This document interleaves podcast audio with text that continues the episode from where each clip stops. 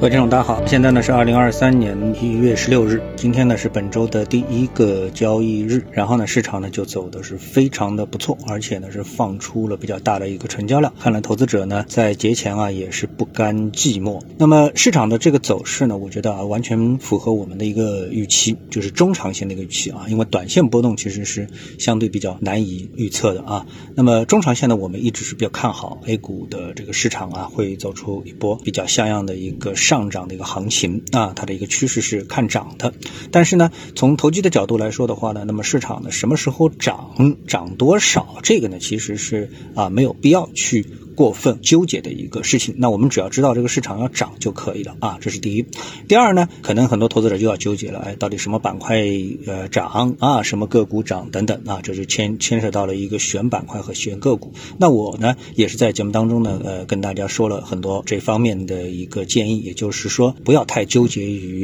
是不是每个点都去猜准啊，这个可能性其实也是不大的。那么从今天这个走势当中呢，也多少反映了这样的一种特征，就是呢，今天。上涨的板块当中啊，虽然有很强的一些板块特征，但这些板块特征啊，我们可以说啊，也并不是非常的这个有规律啊。也就是说，它是符合它符合的更普遍的一个规律呢，就是整体的这个市场啊，它是属于一个普涨的一个市场。因为大盘的上涨，所以是个普涨的市场。那么板块呢，就会牵涉到是一个轮动的这么的一个结构啊，一个特征。所以呢，今天轮到这个板块，明天轮到那个板块，那么就呈现出这样一个特征啊。那么你如果步步都要踏准，那么这个。呢就是对自己提出了呃过高的一个要求。好，那我们再来看今天这个板块当中哪些板块是走的比较的强劲。那在板块当中呢，我们特别注意到的呢，就是一个创新药板块啊。我觉得其他它的板块特征并不是非常明显，因为这个创新药板块呢，在前两天啊，我们看到就是上周的时候啊，说到种植体集采的事件的时候呢，我就提醒大家，我觉得意思就是说，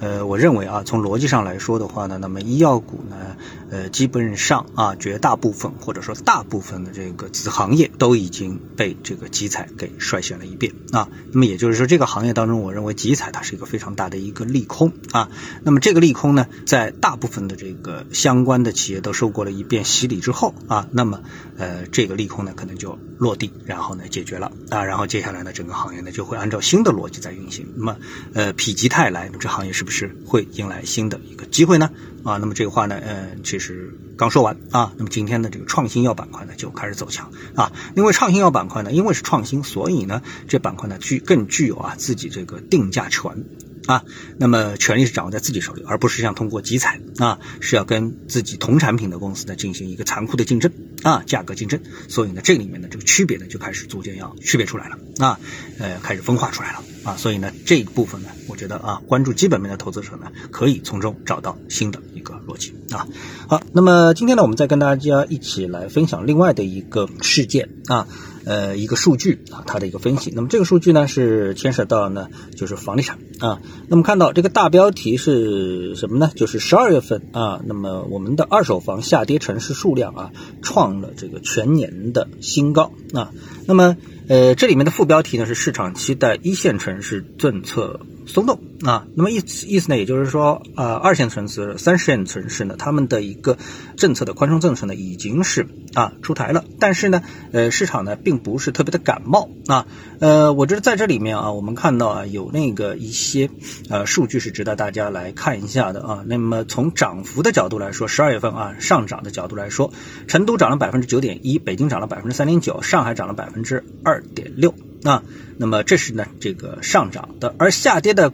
这个状态呢，那就比较触目惊心了啊。十二月份呢，牡丹江二手房价同比下降了百分之十一点六，哈尔滨啊跌了百分之九点一，吉林跌了百分之八点六。一线城市当中呢，广州和深圳分别下跌了百分之零点五和百分之三点七啊。那么在这个消息的，就是我们说读者留言当中呢，有人提到，他说你可以随便去问一问啊，这个现在降幅。都降掉了百分之二十啊，那么这个呢，我想应该说呢是绝对分城市的啊，不能说所有的城市，或者说呢累积十一月、十二月、十三这个这个啊几个月的这个时间下来的价格累计，那么确实有可能，所以呢主要呢是分啊，主要是分啊，那么这个呢，我觉得啊，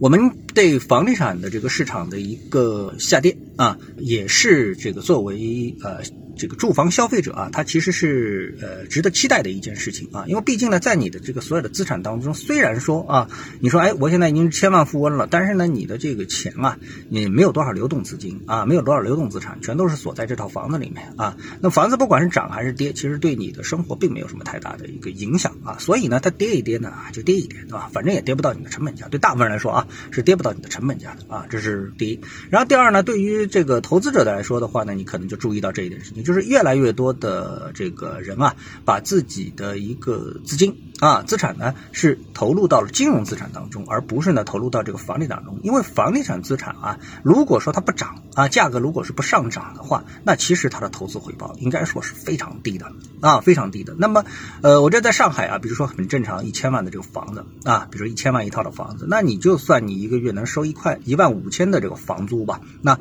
那你一年也不就十八万对吧？那你十八万除一千万那，你的投资回报也就是百分之一点八。啊，那你百分之一点八的这个回报啊，那么银行的理财产品也好，银行的定存也好，你有一千万拿一个大额存单，怎么都超过它了。所以呢，房地产投资的它的这个最大的这个动力就是来自于它的这个呃房价的上涨，而不是来自于它的投资回报啊。然后呢，呃，正是基于此呢，那我想呢，这个投资者就会越来越多的把他的资金啊投入到啊这个金融资产当中。当然，哎，很多在股市当中投资者说，哎呀，金融资产也不行啊，今天又亏多少，明天又亏。但这个亏多少呢？是从统计意义上，或者说就是说这是个案，并不是个统计意义，就是你不能去统计说这个全市场都在这个输钱，因为你统计出来的钱数字是什么呢？哎，我一直认为就是说，首先啊，散户是在输钱，但是散户呢，因为人数众多啊，你比如说一个大户挣了一百个散户的钱，那么从这个呃，你到底是算啊？你到底算是这个市场是打平了啊？因为一个人挣钱，九九十九个人亏钱嘛，对吧？